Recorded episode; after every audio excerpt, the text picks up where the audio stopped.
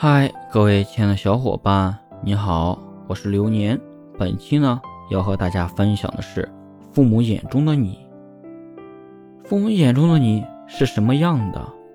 一，你刚写完一天的作业，刚准备拿手机，被父母看见，父母一定会认为你一天都在玩手机。二，小的时候你出去玩，父母会说，能不能在家里安安静静的待会儿？长大了，父母会说，就不能出去出去，好好转转吗？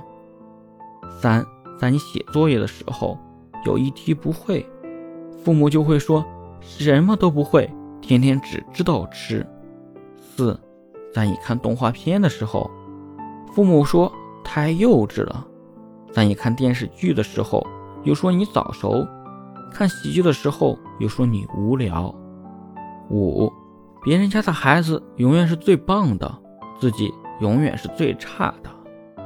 六，吃饭的时候永远注视着你的坐姿。七，和你聊天的时候总是没完没了的谈你的成绩。